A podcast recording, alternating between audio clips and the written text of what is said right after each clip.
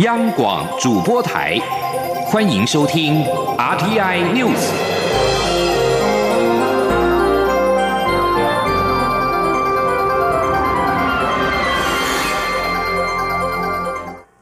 各位好，我是主播王玉伟，欢迎收听这节央广主播台提供给您的 RTI News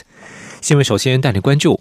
华航诺富特群聚感染事件持续延烧，已经有三十五人确诊。指挥中心认为华航内部有隐藏的感染链，宣布将针对华航机组员进行清零计划二点零。行政院长苏贞昌今天前往中央流行疫情指挥中心，可能会宣布社区防疫升级。指挥中心也将在今天下午两点说明最新的疫情发展。今天特别再一次来指挥中心。一方面给全体防疫人员加油打气，同时呼吁国人同胞，大家该收心了，该严谨的面对新起的疫情，务必遵照指挥中心的要求，通通要做到到位。同时，我们也呼吁国人同胞，要照指挥中心公布的类别。你如果可以打疫苗的，赶快打疫苗。打疫苗也是一个最好的防疫，请大家通通一起把我们一年多来的好成绩继续坚持下去，让台湾永远是幸福之地。而对于防疫是否升级，指挥中心将在今天下午两点说明最新的疫情发展资讯，也会在下午的记者会当中公布。而台北市长柯文哲也会看指挥中心记者会的状况，将在今天下午三点说明台北市的最新防疫措施。而针对华航诺富特染疫事件，疫情指挥中心宣布清零计划二点零。华航强调将力保产业命脉，调度航班以货运航线为优先。初步预计影响约一成的货运运能。华航股价今天一度下跌超过百分之五。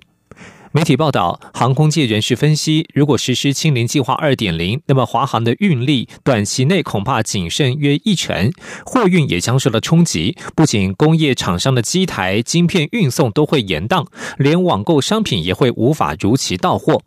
对此，华航今天回应指出，配合清零专案二点零，华航将规划将空勤组员分组，陆续安排进入居家检疫十四天的阶段，透过分组调派人力，尽量维持客货营运，而非全面停飞。初步估算，约影响一成多的货运运能，班表尚在调整当中，相关异动资讯可查询华航的官网。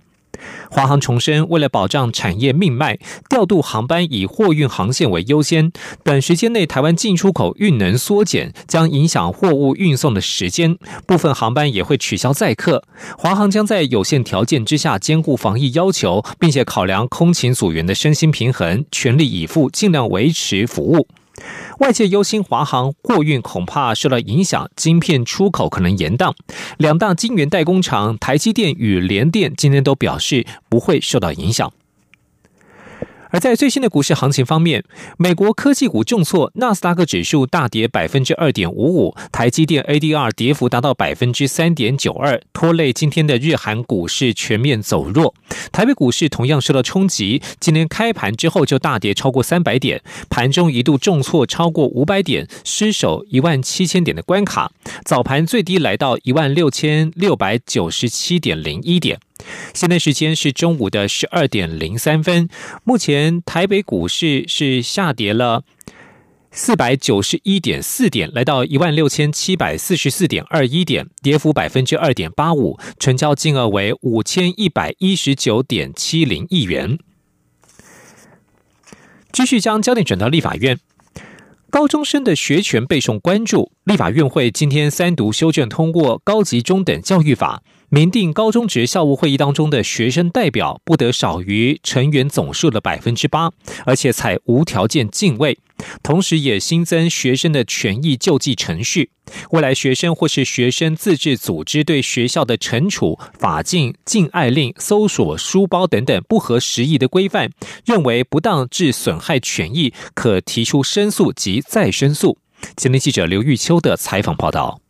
为了促进高中学生权益，立法院院会三读通过《高级中等教育法》部分条文修正案，明定高中职校务会议学生代表人数不得少于成员总数百分之八，自今年十月一号施行。未来各校校务会议学生代表人数将从现在的一至三位，平均提升到约十位。同时，为了保障学生对学校不当措施的救济权益，修法增订学生或学生自治组织对学校的惩处。其他措施或决议认为违法或不当致损害权益者，得向学校提出申诉；不服学校申诉决定，得向各该主管机关提出再申诉。其提起诉愿者，受理诉愿机关应在十天内将该事件移送到受理的学生申诉评议委员会或学生再申诉评议委员会，并通知学生或学生自治组织参与修法的民进党立委张廖万坚表示，这次修法不仅增加了高中阶段的再申诉制度，更明确规定申诉及再申诉的受理期限要全台一致，让学生申诉权益更有有保障。但现今在校园内却还存有许多不合时宜的规范，经过统整，包括法禁、服役的规定，那么违法搜索个人物品、强制在课余时间上课，甚至还有所谓的禁爱令，或是其他不适当的处分等等，都已经侵犯到了学生的权益。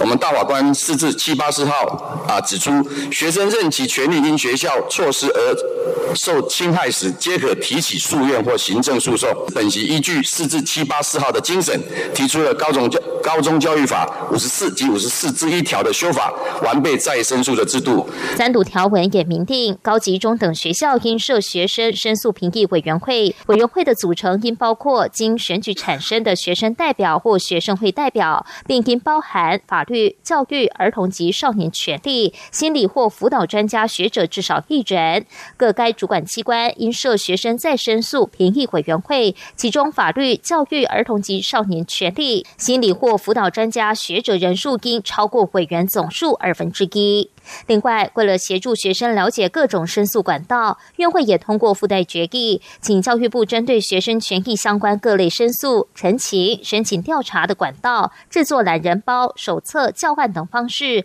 除了在校内及网络上公告外，需搭配演讲等活动，一年内宣导到全数高中生周知，维护学生各种申诉权利。中央广播电台记者刘秋采访报道。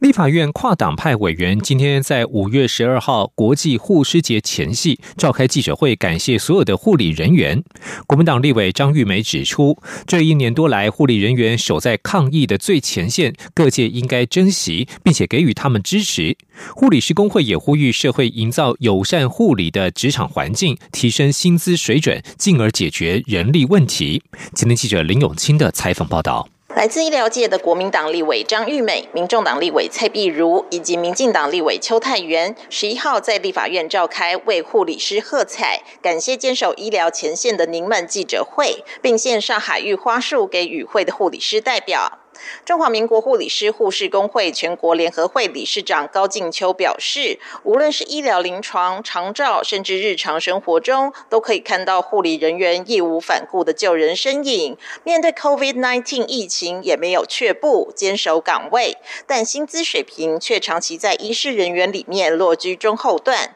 除了希望社会大众肯定护理人员之外，也期盼政府从政策面投资护理。高景秋说。那护理师这么的啊，这个卖力，这么的努力，哦，我们的表现也是被各界看到。那但是从很多数据都让我们感到有点伤心，就是说我们的付出跟我们的这个收入并没有相对的合理。哈，我们从劳动部等都调查，护理人员的待遇，其实在所有医师人员哈，其实只是排在中后段哈。蔡碧如也回顾过去在台大医院的职业经验，指出护理师钱少事多责任重，且因应执照每六年需要更新，还必须从高压的工作中抽出时间读书。如此辛苦的环境，导致台湾护理人员平均服务年资只有七点七年，仅六成有执照的护理人员留在临床照顾病人。呼吁政府相关部门认真看待医护血汗环境的问题。邱泰元也对护理人员全人关怀的实践致上最高敬意。他表示，未来将会在立法院与其他同仁共同为增进医护福祉而努力。央广记者林永清采访报道。关注外交动态。中美洲友邦洪都拉斯透过已断交的萨尔瓦多购买中国疫苗，外界担忧台洪邦交可能生变。外交部发言人欧江安今天上午回应表示，台洪邦谊友好稳固，长期以来共享民主、自由等价值，以及坚实友好的友谊，未来将在坚实基础之上持续密切合作。欧江安并且重申，疫苗不应沦为政治操作工具。我国政府坚决反对任何一方以隐含附带条件的方式提供疫苗，作为破坏台红邦谊的手段。前天记者王兆坤的采访报道：洪都拉斯疫苗短缺，外交部发言人欧江安表示，红国透过前友邦萨尔瓦多协助向中国采购疫苗，已掌握相关情形，与洪都拉斯密切协调当中，外交部会持续注意后续发展。欧江安强调，台红邦谊稳固，相关合作也在持续推动。他说：“台湾跟洪都拉斯两国的一个邦谊友好稳固，两国长期以来，无论是在民主、自由，我们都有共享价值以及坚实友好的一个友谊。未来我们会在这个坚实的基础之上，持续的密切的合作，加惠两国的人民、两国的经济以及两国的社会的发展。”共同的继续努力合作，来获得这个呃继续的来推动相关的合作的成果。截至目前为止，两国的一个合作成果也普遍获得洪都拉斯的政府跟人民的一个普遍的肯定。欧江安重申，面对疫情蔓延，疫苗取得是人道议题，攸关洪都拉斯人民的生命与健康事项，不应沦为政治操作工具。我国政府坚决反对任何一方以隐含附带条件方式提供疫苗，作为破坏台红邦谊手段。未来我国将继续秉持同舟共济精神，结合理念相近国家的力量，共同捍卫民主自由制度，协助洪都拉斯对抗疫情，并促进国家永续发展。中央广播电台记者王兆坤台北采访报道。七大工业国集团 G7 外长及美国国务卿布林肯近日支持台湾参与世界卫生大会 （WHA），但是在中国打压之下，世卫大会网络报名截止，世卫组织连续第五年未邀请台湾。世卫组织发言人说明，台湾在世卫大会的观察员问题必须由世卫一百九十四个会员国考虑及决定。不过，外交体系不放弃在大会开始前持续争取。外交部次长田中光在立法院表示：“我们会奋战到最后一刻。”今年国际支持台湾参与世界卫生大会的声量大增。G7 外长五月五号在公报上表明支持台湾有意义的参与世卫组织论坛及 WHA。此外，布林肯五月七号发表声明，呼吁恢复台湾在世卫大会的适当地位。但中国仍打压台湾参与。中国外交部十号重申一中原则，并指出民进党当局坚持台独立场，使得台湾参加世卫大会的政治基础不复存在。迅速关注财经焦点：美国最大燃油管线营运业者殖民管线遭遇骇客攻击，已经关闭整个网络。美国总统拜登十号表示，这起勒索攻击的幕后主使是一个以俄罗斯为据点的团体。美国联邦调查局认为，发动攻击的骇客团体是黑暗面 （Dark Side） 这个飘忽不定的组织，在去年开始活动，企图锁住企业电脑系统，以勒索赎金。殖民管线公司被迫以安全为由关闭管线控制系统。殖民管线营运被迫中断第三天，公司今天表示正朝着恢复部分管线运作的方向前进。这起事件很有可能妨碍美国东部许多地方的汽油、柴油和喷射机燃料供应。路透社报道，油价可能因为这起骇客攻击，很快就会飙上二零一四年以来的最高点。疑似主谋的骇客团体十号在声明当中否认有任何政府在背后支持，声称他们只是想赚钱，没有要制造麻烦。以上新闻由王玉伟编辑播报，稍后请继续收听央广午间新闻。COVID-19 疫情爆发超过五百天，国外疫情持续蔓延，全球累计超过一亿四千万确诊案例。为阻止疫情扩散，全球目标一致，接种疫苗，保护自己及家人。你我都是防疫的一份子。苏贞昌院长、陈时中部长，各行各业都开始施打疫苗。让我们一起努力，共同为防疫把关。主动防疫，接种疫苗就是现在。有政府，请安心。资讯由机关署提供。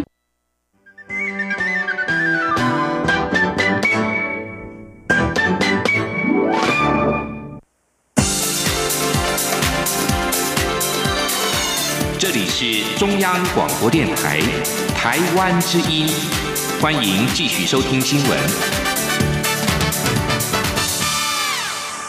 听众朋友您好，我是张顺祥，欢迎您继续收听新闻。中国今天公布第七次全国人口普查结果，表示中国人口在过去十年成长了百分之五点四，超过了十四亿人。其中居住在中国大陆并接受普查登记的境外人士合计一百四十三万六百九十五人，其中台湾居民是十五万七千八百八十六人。尽管北京为了试图避免一场迫在眉睫的人口危机，放宽了实施数十年的一胎化政策，但中国的出生率自二零一七年以来就在稳定的衰退。中国国家统计局局长宁吉喆在发表会上说：“这项数据显示，中国人口在过去十年维持一种温和成长的势头。中国每十年会进行人口普查，在超过七百万名职工挨家挨户调查的协助之下，这项二零二零年人口普查在去年十二月完成。”由于担忧中国快速高龄化人口以及微缩的劳动力，北京当局在二零一六年改变了家庭计划的规定，准许拥有两个孩子。然而，越来越多人忧心，这项政策的改变尚未产生预期中的婴儿潮，以协助抵消中国老龄化人口的影响。这部分是因为近年来的结婚率下降。夫妻为了在主要城市抚养子女的高支出所苦，加上女性父权成长，使他们自然就延后生子，或者是不生孩子。中国在二零一九年记录了自一九四九年以来最迟缓的出生率，平均每一千人只有十点四八名的新生儿。而在台湾。市售幼儿的奶粉以成长配方为名的产品多添加糖，家长在不清楚的产品定位的情况之下，可能让孩子摄取过多的糖分。立法委员今天呼吁食药署跟国建署要加强规范，食药署则是回应，六月将开会讨论，不排除仿照美国的做法，标示添加糖的规定。记者王维婷的采访报道。多数家长经常会给一岁以上的幼儿喝标示为成长配方的奶粉，希望营养更全面。但是幼儿成长配方产品规范不如婴儿配方奶粉严格，有些成长配方产品不仅添加糖，乳含量更不足百分之五十。民进党立委陈秀宝十一号邀集小儿科医师、营养师、民间团体等举行记者会，认为幼儿奶粉或成长配方产品应该清楚定位。若食药署认为一岁以上幼儿有摄取成长配方的情况，则应该将成长配方归入特殊营养品规范。如果认为成长配方是一般食品，就应该清楚标示乳含量、糖分等，避免家长被误导。陈秀宝说。成长配方不是不可以卖，但是希望说它是标示清楚的，包括它的含糖量、它的含乳量都是清楚的，让家长可以明白的定位说他给孩子补充的是怎样的食品，而不会说呃让孩子喝下定位不明的呃这样的产品哦。出席记者会的博仁综合医院小儿科主任毛新杰表示，一岁以上幼儿应该以六大类食品为主，若要补充乳品，喝鲜奶即可。中华民国营养师工会全国联合会理事长金惠明表示，以目前调查最高的成长配方来看，每一百公克的成长配方含有六十二克的糖，许多孩子一天喝约五百毫升，甚至有些喝到八百至一千毫升，添加糖摄取爆量。对幼儿健康造成影响。出席记者会的食药署副组长郑维志表示，成长配方属于一般食品，都在管理范围内。当乳含量超过百分之五十，才能称之为乳粉。若产品名称是成长配方，可能乳含量就没有到达百分之五十。家长选购时应该看清楚营养标示栏的内容。郑维志也表示，外界高度关注幼儿奶粉产品议题，食药署六月将召开食品安全营养咨议会，讨论可以管理的方向。郑维志说，不排除仿照美国的做法，规定成长配方等相关产品需有额外添加糖的标示。中央广播电台记者王维婷采访报道。而出生时的男女婴在成长过程或许出现了跨性别。台湾同志咨询热线协会今天公布跨性别六大职场的困扰，包括了求职时样貌跟证件的性别不符、难录取、厕所只分男女、性别称谓造成困窘等等。希望企业能够打造性别友善的职场空间。央广记者刘品希的报道。即使台湾已经通过同志婚姻两周年，但许多同志的生活处境仍十分艰辛，尤其是跨性别者，常常在职场中遭遇各种歧视跟困境。在五月十七号国际反恐同日前夕，台湾同志咨询热线协会十一号举行记者会，公布跨性别六大职场困扰调查结果，包括求职困难怕现身、厕所依照性别划分难容身、制服性别二分不合身、职场称谓。会只分先生小姐进入职场被迫出柜，性别变更手术导致职涯终止。跨性别女性 Alice 也特地现身记者会分享亲身经验。她表示自己已经以女性的身份生活两年，但曾在公司被迫出柜，并要求她只能使用一楼大厅的厕所。然后公司还要求我到要下六层楼到一楼的大厅才能上厕所。这就好像电影《关键少数》里面。美国一九六零年代黑人所遭受到的不公平对待，得跑到隔壁大楼才有黑人专用的厕所可以上。但是同样离谱的事情，到今天却依然发生在跨性别身上，这真的非常不可思议又让人生气。同志咨询热线秘书长蔡莹之表示，大部分的人一辈子至少要在职场花三分之一左右的时间，企业应该营造更友善的职场环境，不应该因为性别而有差别待遇。职场也不一定需要明确区分性别，制服不见得必须依照证件上的性别进行二分，职场也可以考考虑使用职称等中性称谓，更不应该随便强迫跨性别者出柜。出席记者会的立委范云表示，他会敦促劳动部、经济部、经管会等部会一起推动职场多元性别友善，包括公司的求职表格不一定要有性别栏，有性别栏也不一定要跟身份证一样，而是可以选择其他，并去除男女二分的制服样式。他也会要求内政部营建署修法，将性别友善厕所纳入建筑相关法规，营造性别友善环境。张广记者刘聘息在台北的采访报道。继续关注的是毛小孩的权益。民进党立委陈廷飞今天召开记者会，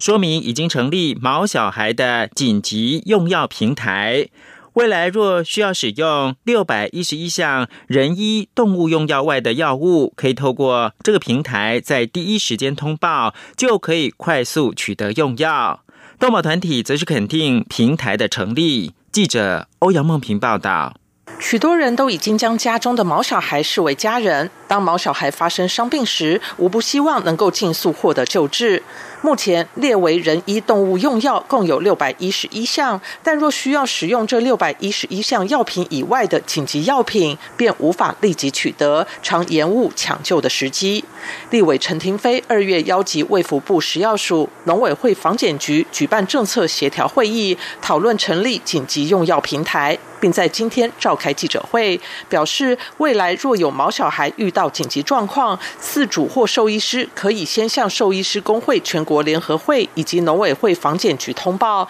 在快速进行事实判定后，防检局会在第一时间通报卫福部食药署，食药署再立刻通知相关药局及药商给药，中间不需要公文往返。希望在最短时间内让兽医师或饲主拿到所需的紧急用药。陈廷飞说。所以这个都是没有任何可以有停滞的时间哦。尤其这个平台就是紧急呃用药平台，所以时间都非常的快速，所以没有任何呃繁琐的一个公文的一个处理，但是都有各单位来做一个呃所谓单一窗口的一个平台认证哈。兽医师工会全国联合会理事长谭大伦也指出，疾病有非常多变化，可能需要许多药物帮忙。目前六百一十一项人医动物用药药不见得够用，如今成立这个紧急用药平台，可以达到尊重生命权、治疗疾病的目的。台湾动物保护行政监督联盟秘书长何宗勋则表示，目前许多管制药物还是无法取得，但这个紧急用药平台至少可以让毛小孩在第一时间获得该有的医疗。他指出，动保团体还是希望动物用药能够以负面表列的方式，才能有更多药可以用。另外，也希望未来能够有付费的宠物救护车，才能让毛小孩在第一时间就获得救助。中央广播电台记者欧阳梦。平在台北采访报道。国立阳明交通大学今天发表一项台日共同的学术研究成果：濒临绝种的台湾胡蝠，透过次世代基因定序技术，估算出全台的有效族群数可能只剩下两百多只。相较日本的蛰居式胡蝠，持续成长到近万只，显示日本琉球的族群保育做得比台湾好。请记者陈国维的报道。台湾胡蝠是台湾体型最大的蝙蝠，翼展长可达一公尺，主要食物为果实、花朵和嫩芽。原本主要分布在绿岛，但在七零年代几近消失。近年在龟山岛和花莲出现稳定的小族群，是国内野生动物保育法公告的濒临绝种保育类野生动物。台湾胡蝠属于琉球胡蝠的一个亚种，不同亚种分别分布在东亚岛湖各个岛屿，横跨日本、台湾和菲律宾等三个国家。国立阳明交通大学这次与日本琉球大学教授伊泽雅子等人合作进行胡蝠研究，并获得林务局和科技部的经费支持。他们分别从台北市立动物园的三只台湾胡蝠样本，以及日本冲绳岛的四只蛰居式胡蝠身上抽取 DNA，透过次世代基因定序技术研究胡蝠的遗传奇异度，并借此推算台日两国胡蝠族群的数量。主持这项研究的阳明交大助理教授可。文雅指出，研究发现，台湾胡蝠大约在二十八年前开始经历重大族群萎缩。从等位基因频谱上所估计的有效族群数量，从两千三百二十四只萎缩到现在的两百二十三只，并非自行迁移栖地。而日本冲绳岛的胡蝠数量却在三千多年间，从两千一百一十只成长到九千五百四十七只。显然，日本的胡蝠族群保育的比台湾胡蝠好。其实，我们跟泽居士的胡府呢。是非常非常不一样的族群，那所以说泽居士胡胡府呢，可能不是一个理想的可以引进到台湾来帮助台湾胡府富裕的族群，那也可能，那我们下一步可能就要去问一下，说那是不是八重山的胡府族群呢？因为它在地理上相对于接近台湾，